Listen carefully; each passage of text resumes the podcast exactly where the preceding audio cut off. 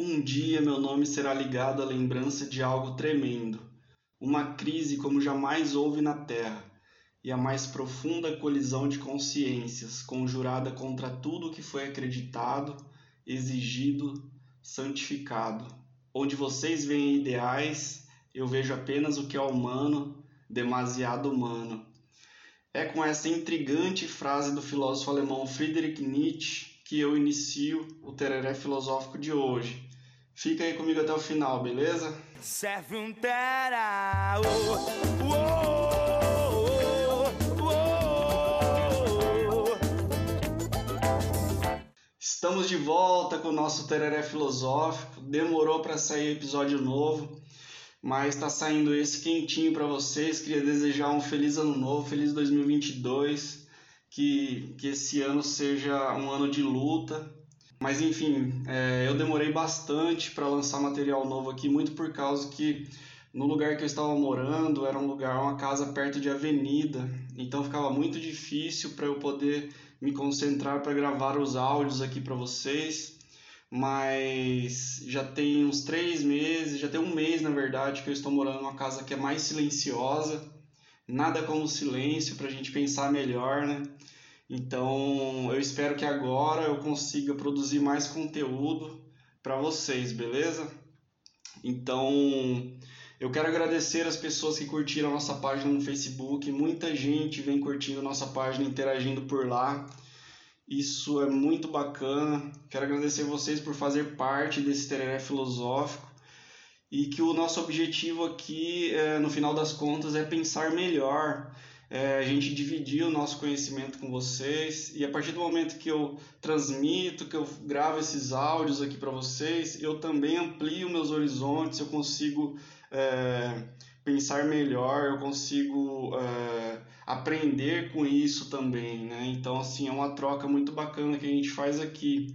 E a gente vem tentando aí desenvolver o senso crítico através da filosofia e que isso possa ampliar aí nossos horizontes e a nossa visão sobre a sociedade, que é muito importante. E, e não só isso, mas também as demais coisas que se apresentam para a gente. Então, dito isso, vamos para o nosso episódio de hoje, que está muito bacana. Acompanhe aí até o final.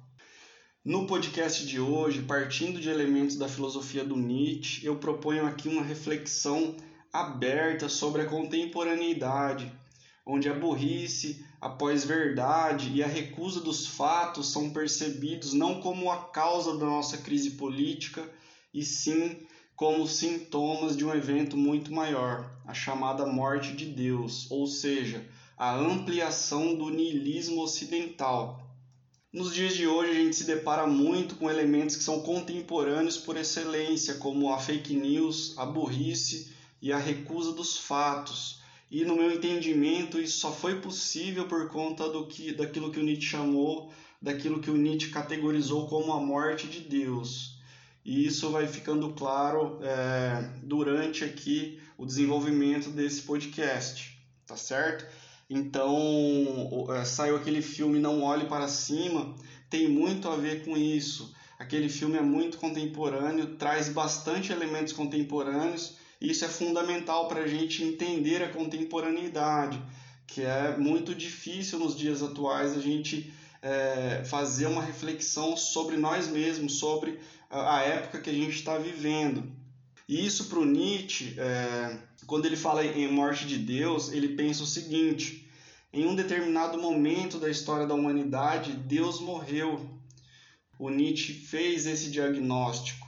E na minha percepção, isso fez com que nos dias de hoje, na chamada contemporaneidade, a gente pague o preço por essa morte do divino, é, por essa decomposição desse norte absoluto, que, que segundo Nietzsche foi a ampliação do niilismo ocidental. Aqui eu vou explicar para vocês mais para frente todos esses termos que eu estou trazendo é, na minha fala. Eu vou tentar destrinchar um pouco esses conceitos ou trabalhar o conceito de niilismo, é, ou seja, o que, que significa a morte de Deus. Eu vou trabalhar também sobre as fake news. Eu vou falar um pouco sobre o conceito de burrice, porque a burrice ela é extremamente importante e ela é extremamente filosófica para a gente é, entender o que se passa na contemporaneidade. E também sobre a recusa dos fatos, que mais do que nunca ficou evidente, sobretudo nessa época de pandemia. Então, fica comigo que vai ser bem interessante o podcast de hoje. É... O ser humano contemporâneo ele não possui mais um norte absoluto e isso gerou uma grande crise de consciências, é, visto que com a dissolução desses valores superiores o ser humano ele acaba ficando sem referencial, ele fica sem saber por onde prosseguir. Só que as pessoas tentam desesperadamente se agarrar nesses valores ultrapassados, nesses valores caducos, para que de certa maneira isso possa substituir o vazio que foi deixado por essa falta de sentido, ou seja, pela morte de Deus.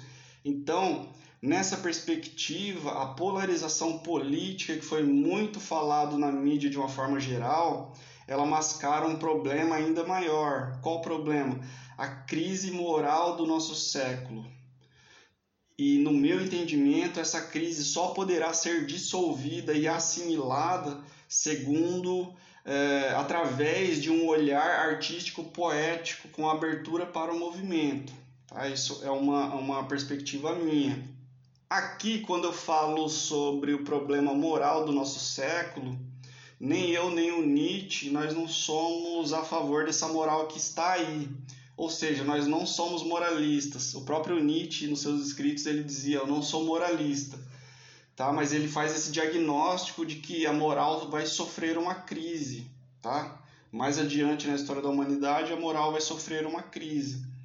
E nós não pregamos aqui que as pessoas devem ser moralistas, não pregamos um tipo de moral. O problema é bem maior que isso. O problema é que a moral que rege a sociedade é uma moral que nega a vida. Então, é, eu não estou aqui defendendo a moral e sim problematizando a contemporaneidade, que isso fique claro.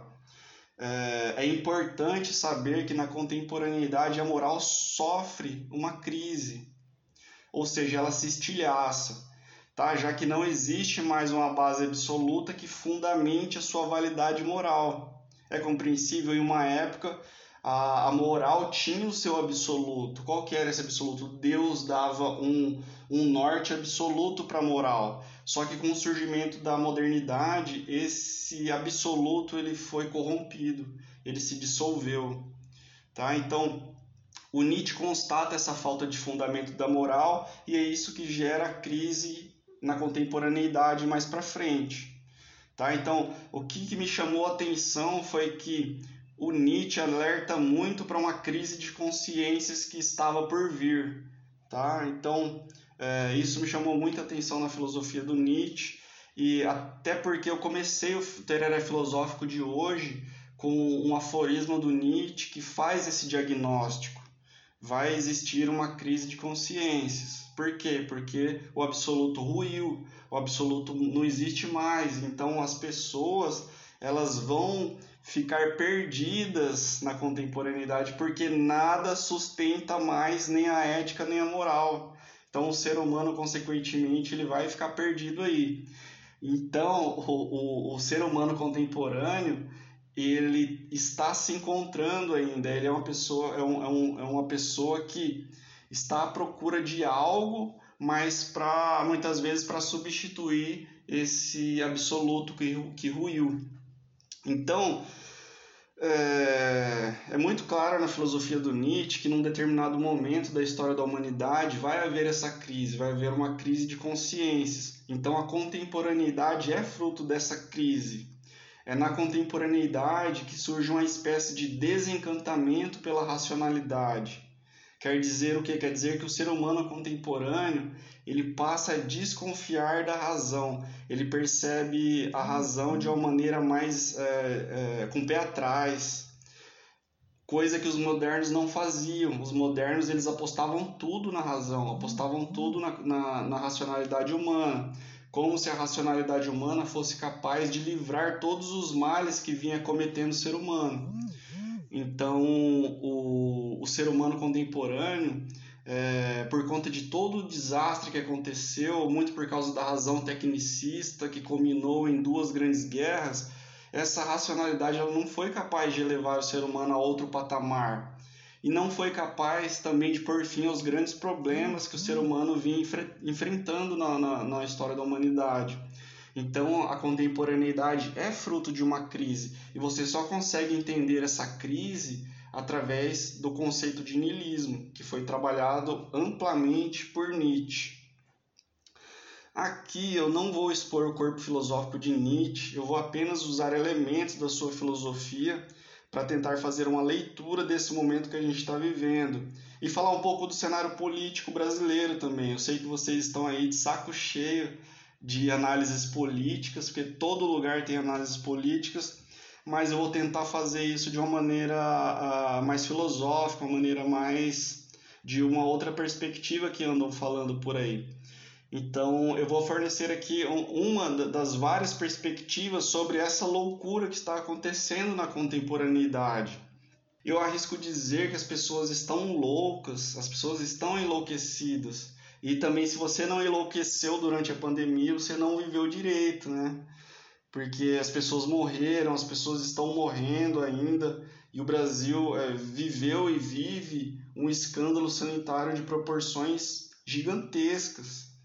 Então, é, é evidente que a pandemia agravou todos os problemas do Brasil. E, e, o Brasil já passava por um momento muito difícil nos últimos anos, que eu nem vou comentar aqui, porque todo mundo sabe o que aconteceu. Né? Então, é, o, o, o Bolsonaro ele, ele não conseguiria lidar com o país em situação de normalidade, que dirá é, durante o enfrentamento de uma pandemia. E o, que aconteceu foi uma coisa insana, é bizarro. Uma pandemia requer esforço, requer tomada de iniciativa e contenção de desastres. Nesse sentido, o governo ou desgoverno que está aí só piorou toda a situação. E, e, eu arrisco a dizer que o maior erro desse governo foi politizar uma pandemia. Não se politiza uma pandemia. Né? Não se politiza a vinda de um cometa que vai pôr a Terra em extinção, como no, no filme Não Olhe para Cima.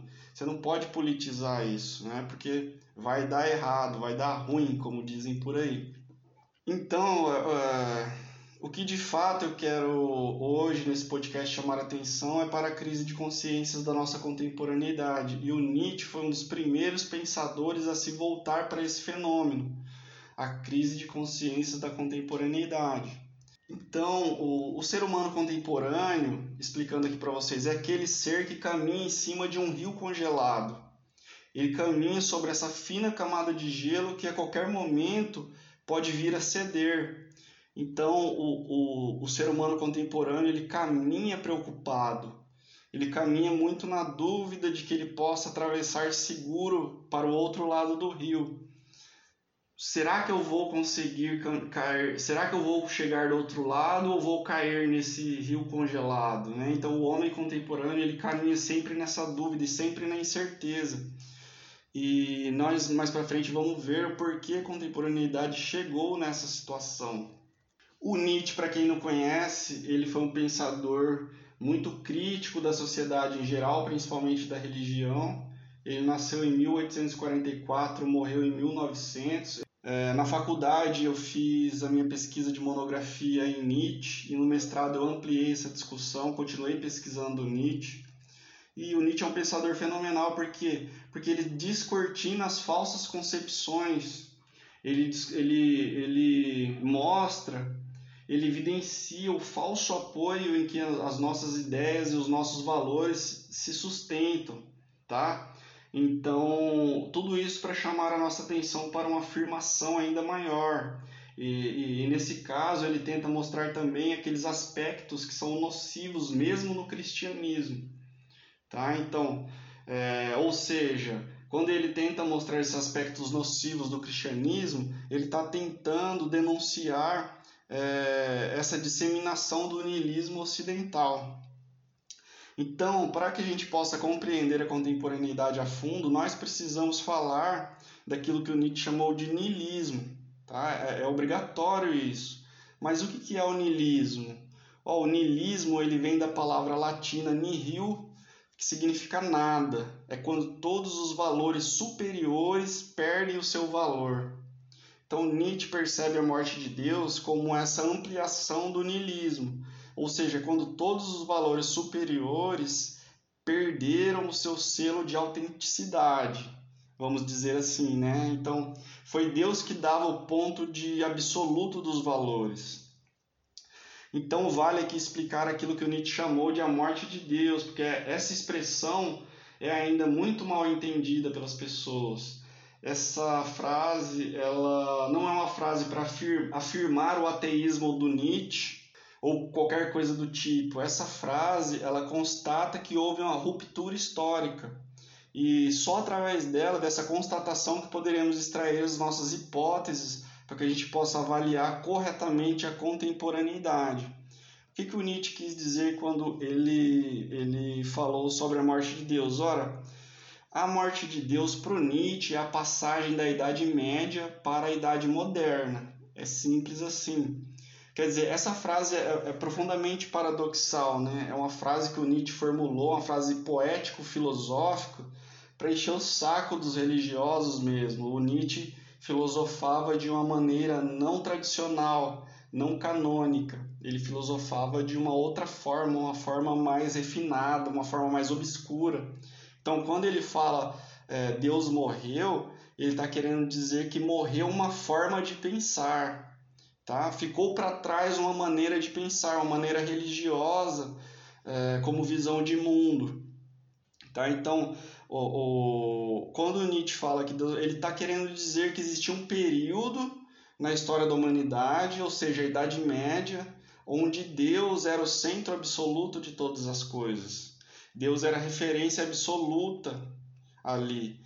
E nessa época tudo girava em torno de Deus. Esse período ficou conhecido como teocentrismo, ou seja, Deus como centro da sociedade. Todos os valores eram extraídos da divindade. Era a referência absoluta, ninguém questionava. Só que com o surgimento da ciência moderna, Deus foi deixando de ser a referência e o ser humano passou a sentar, a sentar no trono divino. O homem passou a ser supervalorizado. Aí tivemos a valorização do corpo na arte, a valorização do conhecimento com a ciência. Então passamos aí do teocentrismo para o antropocentrismo. Quer dizer, eu não preciso mais de Deus para explicar o mundo. Eu, o homem, através da ciência, ele consegue extrair ali o conhecimento diretamente dessa observação da natureza. Então aí Deus foi ficando de lado e foi a partir daí que o Nietzsche faz o seu diagnóstico que, que Deus está morto, né? É frase poético-filosófica. Ora, se Deus existe, ele não pode morrer. E se Deus existe, ele também não pode morrer. Certo? Então, para ele, era é, é essa a lógica. Ele não está querendo voltar para a Idade Média, mas nas suas análises ele, ele constata que isso se, iria acontecer de fato. É, e que de fato ia ser uma grande questão para as próximas gerações resolver. A Idade Moderna, que vem depois da Idade Média, ela não está mais satisfeita com as respostas dadas pela religião e, portanto, ela quer olhar para a realidade e retirar dela um conhecimento seguro e válido, tá? Um conhecimento seguro e válido. Então, Nietzsche vendo tudo isso, ele ele lança seu olhar e exclama: Deus está morto, tá? Deus está morto. Por conta disso, o ser humano deixou de lado aquele é, referencial absoluto que estava na figura divina e passou ele mesmo a querer extrair da realidade as suas próprias suposições, as suas próprias hipóteses, não precisando mais da divindade para explicar o todo. Então, ele percebendo isso, e ele sabia que isso acontecer e que isso era necessário para a humanidade. É, então, a nossa reflexão aqui no podcast é sobre o ser humano contemporâneo. Que é o contemporâneo? É, o ser contemporâneo ele possui uma crise justamente por não ter um norte absoluto. Então ele procura desesperadamente um substituto para Deus que está morto. Por que isso? Para dar sentido à sua própria vida. Para dar, para dar sentido à sua própria vida. Então, eu tenho o exemplo de um amigo, vivia na igreja, a gente era amigo de infância, ele vivia na igreja, afirmava demais o cristianismo, aquela coisa toda, e ele foi fazer a faculdade de História na Federal. Então, o que quer dizer? Ele conseguiu perceber que a religião já não fazia mais sentido na contemporaneidade. Então, ele rompeu com a religião. Só que ao romper com a religião, ele gerou, isso gerou um vazio nele. Então, que, que aconteceu? Ele precisava de pôr algo né, para substituir é, esse vazio que foi deixado pela morte de Deus, pela falta de sentido. Então, o que, que aconteceu? Ele se tornou comunista daqueles militantes ferrenhos, tá certo? Militantes ferrenhos. O que, que aconteceu aí? Ele só substituiu a ideia da religião por uma ideia muito parecida que é o comunismo, onde é, as coisas são parecidas, mas que isso para dar sentido à vida dele, certo? Então ele era fervoroso na religião, entrou para a faculdade, percebeu que já não fazia mais sentido e buscou no comunismo essa, essa nova fonte de suprimento para suprir esse vazio gerado. Quer dizer, o cristianismo ele quer, ele almeja o paraíso num, numa outra vida, num pós-vida. O comunismo ele quer o paraíso também, mas através da extinção da, da luta de classes. Então, quer dizer, ele só substitui uma ideologia pela outra, tá? Isso acontece também na, com as feministas, aquelas feministas que eram cristãs, cresceram na igreja e, e, e começam a perceber essa corrosão do absoluto, né, e tudo que isso implica é, essa dissolução dos valores superiores e também passa a substituir a crença é, cristã pelo feminismo, coloca o feminismo no lugar dessa ideologia. Então, tudo isso é uma tentativa de se escorar em algum absoluto, não importa em qual seja. No fim, a, a metafísica ainda continua sendo a mesma, é, em busca de um absoluto que ruiu. Então, coloca agora: o feminismo é algo absoluto, tá certo? Então, assim, mas ela, ela percebeu que o absoluto religioso ele não existe, ele, ele, é um, ele é colocado à prova. Só que por essa visão de pensamento, essa visão de mundo religioso já está inculcado na cabeça das pessoas, ela passa a afirmar o feminismo como sendo o novo absoluto. Entende? Então, assim, nada contra o feminismo, nada contra o comunismo. A questão é quando você coloca isso com um sentido absoluto. Por quê? Porque a gente, todo mundo sabe que o absoluto ele ruiu. Na contemporaneidade não existe qualquer tipo de absoluto. Tá? Então, isso vale também para os liberais e para aqueles conservadores. Só que eles não eles são ingênuos porque eles não conseguem atestar a morte do absoluto. Eles ainda são muito ingênuos, né? É, eles são muito ingênuos porque eles ainda não perceberam a morte de Deus. Então, é, eles não percebendo a morte de Deus, eles querem voltar naqueles valores que estão ultrapassados, naqueles valores que já estão é, caducos, que não faz mais sentido na nossa sociedade atual. Então, quando se fala de aborto, eles querem voltar para a Idade Média. Quando se fala de quando se fala de legalização das drogas, eles querem voltar para a Idade Média. Eles não são capazes de pensar numa nova construção de valores para a sociedade, porque eles não sabem que Deus morreu.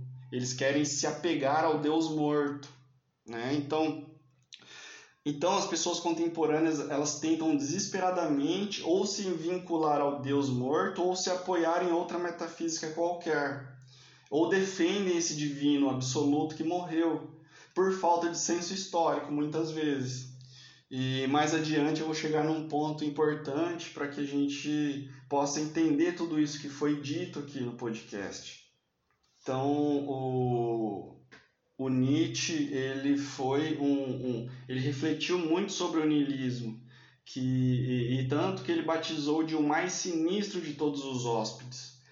Para o Nietzsche o niilismo ele teve início com o pensamento socrático platônico na Grécia clássica tá? Quando Platão ele separa os mundos em mundo das ideias e mundo sensível e o que, que ele faz? Ele instaura o niilismo Por quê? Porque ele torna o mundo que a gente vive, o mundo sensível, no nada. Esse, essa não é a realidade. A realidade para Platão está no mundo das ideias, onde existe o verdadeiro, existe o belo, existe o perfeito. Ele cria um mundo que não existe. Por quê? Porque ele olha para o nosso mundo sensível, o mundo da qual a gente vive, e percebe que tudo está se, tudo está se modificando, tudo muda. Então não é possível ter uma verdade nesse mundo onde tudo muda. Então Platão falou: deva existir um mundo onde nada mude, por isso seja perfeito, por isso lá vai haver a verdade. Olha, no mundo que a gente está, uma hora é frio, outra hora é quente, uma hora é úmido, outra hora é seco. Então, tudo está em constante movimento. Para o Platão, não é possível você formular uma verdade acerca do nosso mundo por conta disso, que tudo está em constante modificação. Então, ao dividir esses mundos, o Platão ele cria, né, é, algo muito próximo ao que o cristianismo chamou mais para frente de paraíso. Paraíso. Tá? Então, assim, nesse mundo não existe a verdade. A verdade está em outro mundo. Nem a questão do tempo existe, porque lá é eterno. Nosso mundo, ele é um simulacro apenas. Né? Se o nosso mundo existe o tempo, nesse mundo das ideias vai existir a eternidade. Quer dizer, o tempo não entra. O tempo não entra. Lá vai existir a verdade, porque nada muda. Então, é, é, a, a, questão do niilismo é a questão dos valores para o Nietzsche. O Nietzsche vai perceber que teve início em Platão, o cristianismo nada mais é do que o platonismo para o povo, e o niilismo, em última instância, para o Nietzsche, é quando todos os valores superiores perderam importância. O niilismo é uma questão moral, uma questão de valores, que ficou conhecido pela essa emblemática expressão a morte de Deus, que eu já expliquei aqui.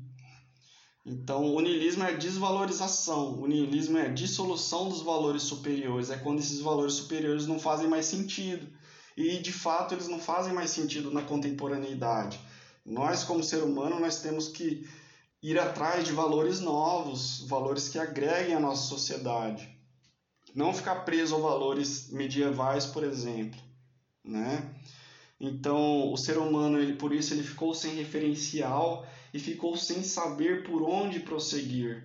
Então, a morte de Deus, ela significa a morte de uma maneira de pensar, a morte de uma estrutura religiosa de pensamento. Por quê? Porque Deus oferecia o fundamento absoluto. Sem Deus, tudo ruiu. É, é. Não, nós não temos mais aonde se escorar. E, e nós, contemporâneos, temos que, através da, da nossa coragem, temos que seguir sabendo que Deus está morto e precisamos criar valores novos nessa sociedade. As pessoas ainda estão presas a essa velha estrutura de pensamento e isso é muito perigoso. Olha aí, temos a bancada evangélica, temos as pessoas é, religiosas indo para a política. Isso é uma catástrofe para a polis, para a cidade, para o país. Então, o Ocidente inteiro foi forjado por essa maneira de pensar, por essa maneira religiosa de pensamento. E mesmo quem não é cristão, tá? Eu falo isso até mesmo os ateus, eles não acreditam em Deus, mas a sua estrutura de pensamento continua aos moldes platônico-cristão. Sempre espera de um, de um paraíso, sempre espera de uma outra realidade para salvar essa realidade da qual ele vive.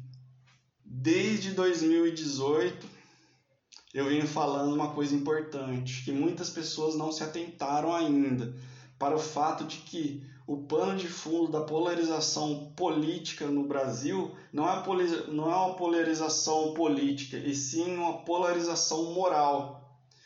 E isso tem tudo a ver com o niilismo, essa é a minha hipótese. Tá? Tem tudo a ver com o que o Nietzsche falava no século XIX. E por que, que isso tem a ver? Ora, a morte de Deus ela gerou consequências fortíssimas em toda a sociedade, em todo o mundo, inclusive no Brasil.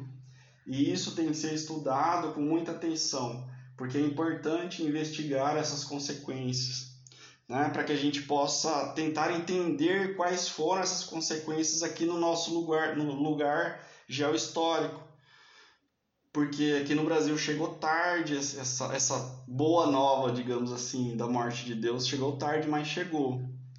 Então, é, fazendo essa reflexão sobre o cenário político no Brasil, eu trago aqui para vocês uma frase da Marilena Chauí, que é uma frase muito certeira e sobre tudo que a gente estava passando nos últimos tempos. A Marilena Chauí vai dizer o seguinte: a classe média é uma abominação política porque é fascista, é uma abominação ética porque é violenta e é uma abominação cognitiva porque é ignorante.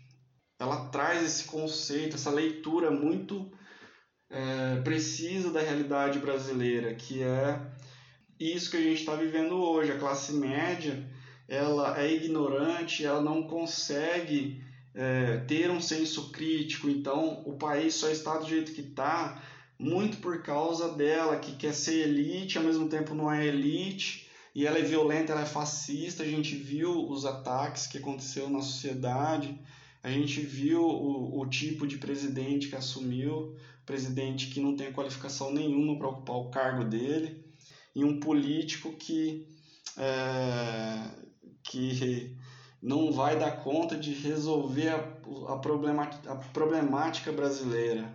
Então a impressão que eu tenho é que na contemporaneidade, ainda mais no Brasil, a gente vive uma crise de consciência por causa dessa, por causa dessa falta de referencial.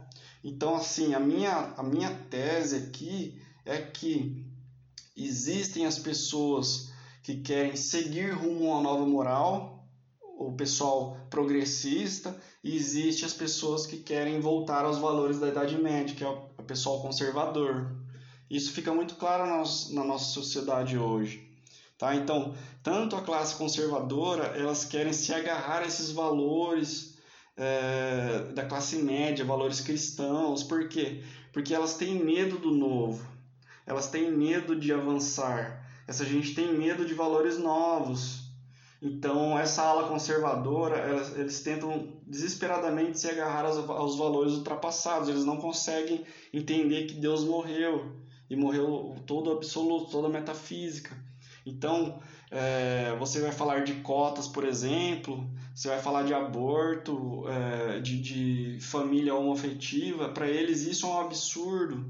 É, esse tipo de pessoa ela está reduzida a esse modo de pensamento religioso, então não consegue pensar de fato. Eles querem voltar aos valores ultrapassados, eles não conseguem aceitar que existam pessoas que gostam de pessoas do mesmo sexo. Porque essa estrutura de pensamento nada vai fazer com que eles mudem de ideia, porque essa estrutura de pensamento que está funcionando. Então, seu desejo final é o desejo de voltar lá para a Idade Média. É, não quer, eles não querem ter uma sociedade mais igualitária e mais justa para todos, né? Então, é, eles não querem ter uma sociedade diversa, porque isso vai contra a sua moral. Então, aqui o pano de fundo é, da política não é político, na verdade. O pano de fundo do Brasil é um plano, plano de fundo moral, um pano de fundo moral entre aquelas pessoas que querem seguir rumo a valores novos e aquelas pessoas que querem frear isso, certo? Então a gente vive essa dualidade na contemporaneidade. A grosso modo, né? Claro que a realidade é muito, sempre muito mais rica de, do que qualquer análise. Para essas pessoas conservadoras, a sua moral é a moral superior, é a moral que é absoluta. Então elas não abrem mão de nada. Elas querem se agarrar àquilo que não pode mais ser agarrado. Deus está morto. Toda a metafísica morreu e por consequência toda moral também morreu. Né? Então, mas essa ala conservadora ela não consegue aceitar valores novos e não consegue aceitar, por exemplo, o aborto como questão de saúde pública.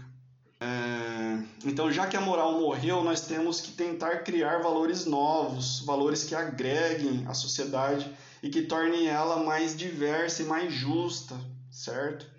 É, mas quando você fala isso, você é taxado de comunista, você é, é motivo de chacota, sabe? Então a gente vive numa, numa época muito difícil. Então o nosso esforço aqui nesse podcast é o esforço de pensar por si mesmo, é trazer algum é trazer alguns conceitos para, para dialogar com a filosofia do Nietzsche e para tentar vislumbrar uma perspectiva da contemporaneidade, uma perspectiva que faça essa reflexão sobre isso que a gente chama de contemporaneidade. Então, existem conceitos chaves para que a gente possa fazer essa leitura da contemporaneidade. Existe o conceito de burrice. A burrice ela é filosófica. O Adorno e o Hockenheimer, que são dois grandes filósofos da escola de Frankfurt, eles vão trabalhar aí sobre a burrice. É, para eles, a burrice é como se fosse uma marca, como se fosse uma cicatriz no corpo. É aquilo que não desaparece, aquilo que é fixo. Então a burrice para Adorno e Hockenheimer sempre tem essa essa aura de fixação, tá? Então nos dias de hoje isso é fundamental para a gente refletir. O Machado tem contos que ele faz essa reflexão sobre a burrice. Você já se perguntou por que é, a gente chama o outro de burro, por exemplo? A gente chama o outro de burro muito por causa do animal mesmo, porque os burros eles empacam, né? Tem um determinado momento, eu não sei porquê, mas às vezes por causa do medo, né? O burro empaca, ele não consegue ir adiante. Então essa é a burrice. A burrice é, é quando a pessoa ela empaca, ela não consegue mais desenvolver, é, ela não consegue mais aprender, ela se fixou naqueles conceitos, naquelas, naquelas coisas que ela já achava que sabia. Então ela não consegue ir adiante, ela já se fixou. Né? E toda ideia de burrice está ligada nessa ideia de fixidez. O burro empaca, ele se fixa. Como é como esta como se esta noção qualificasse a inteligência como tudo aquilo que se move. Ora se a burrice é tudo aquilo que se fixa tudo aquilo que não consegue ir adiante a inteligência é tudo aquilo que se move. E em oposição à inteligência aquilo que se fixa é a burrice. Então a burrice é essa cicatriz então esses filósofos eles são eles acertaram em cheio quando eles falam sobre isso quando ele traz essa característica da burrice, que é a irmã do preconceito, tá certo? A pessoa ela se fixa, ela empaca no pré-conceito, ela não consegue ir adiante ao conceito, tá? Então, é... só que ninguém escapa à burrice. Né? Existem pessoas que são extremamente inteligentes, mas elas acabam se fixando em algumas pseudo-verdades e ela acaba ficando parada no tempo. E isso faz com que ao longo dos anos ela fique se torne burra, certo? Então, nós estamos numa fase que é a fase da pós-verdade, né?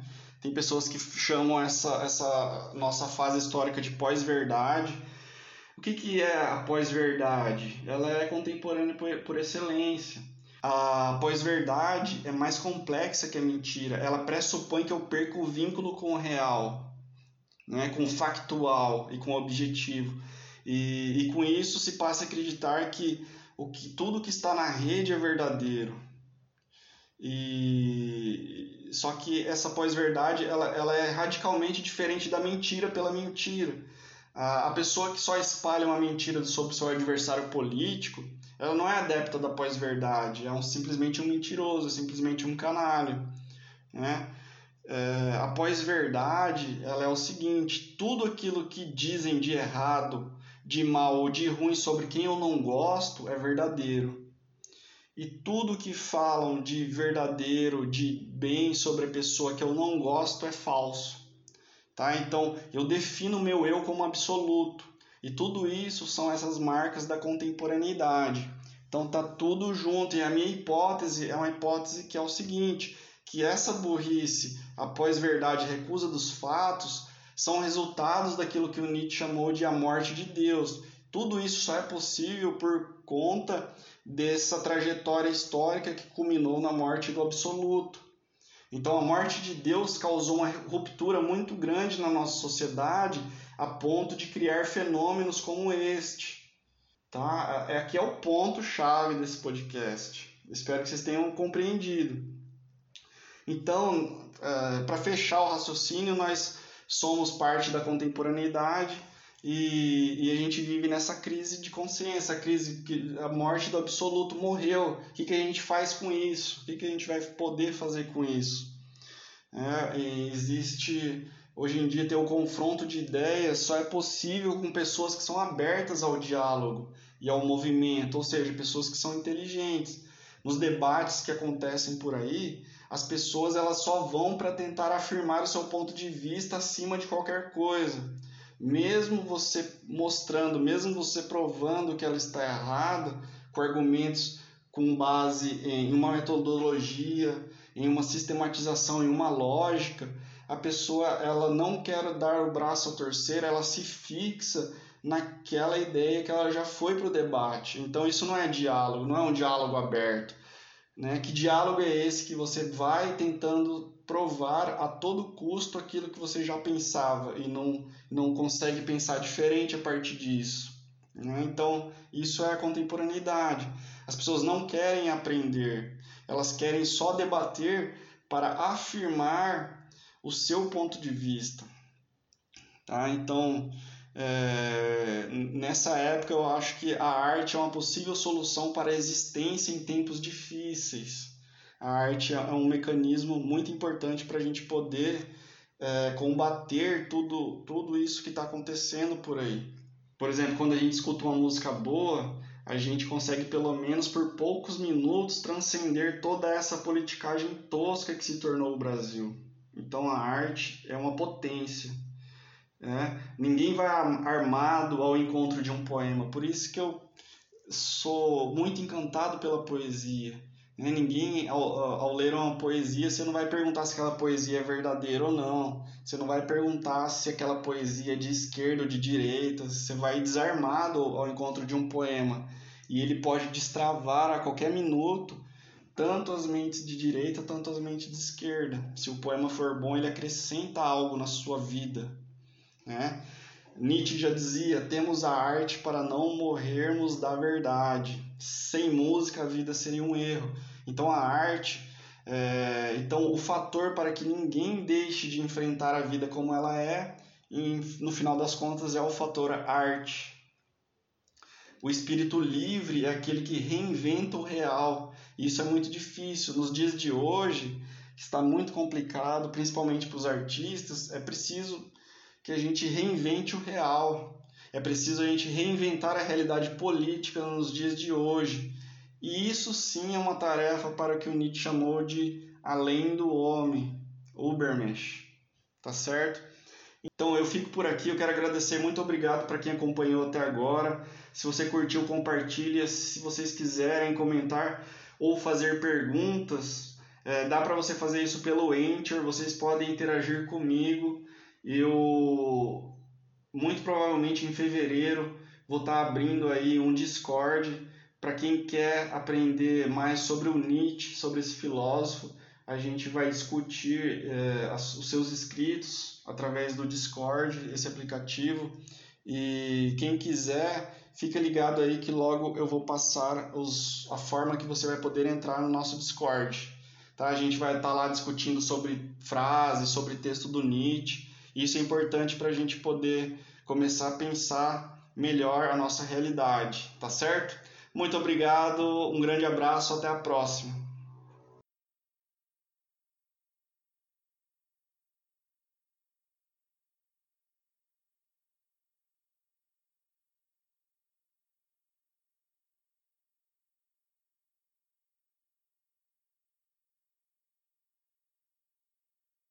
Serve um terá. Oh, oh.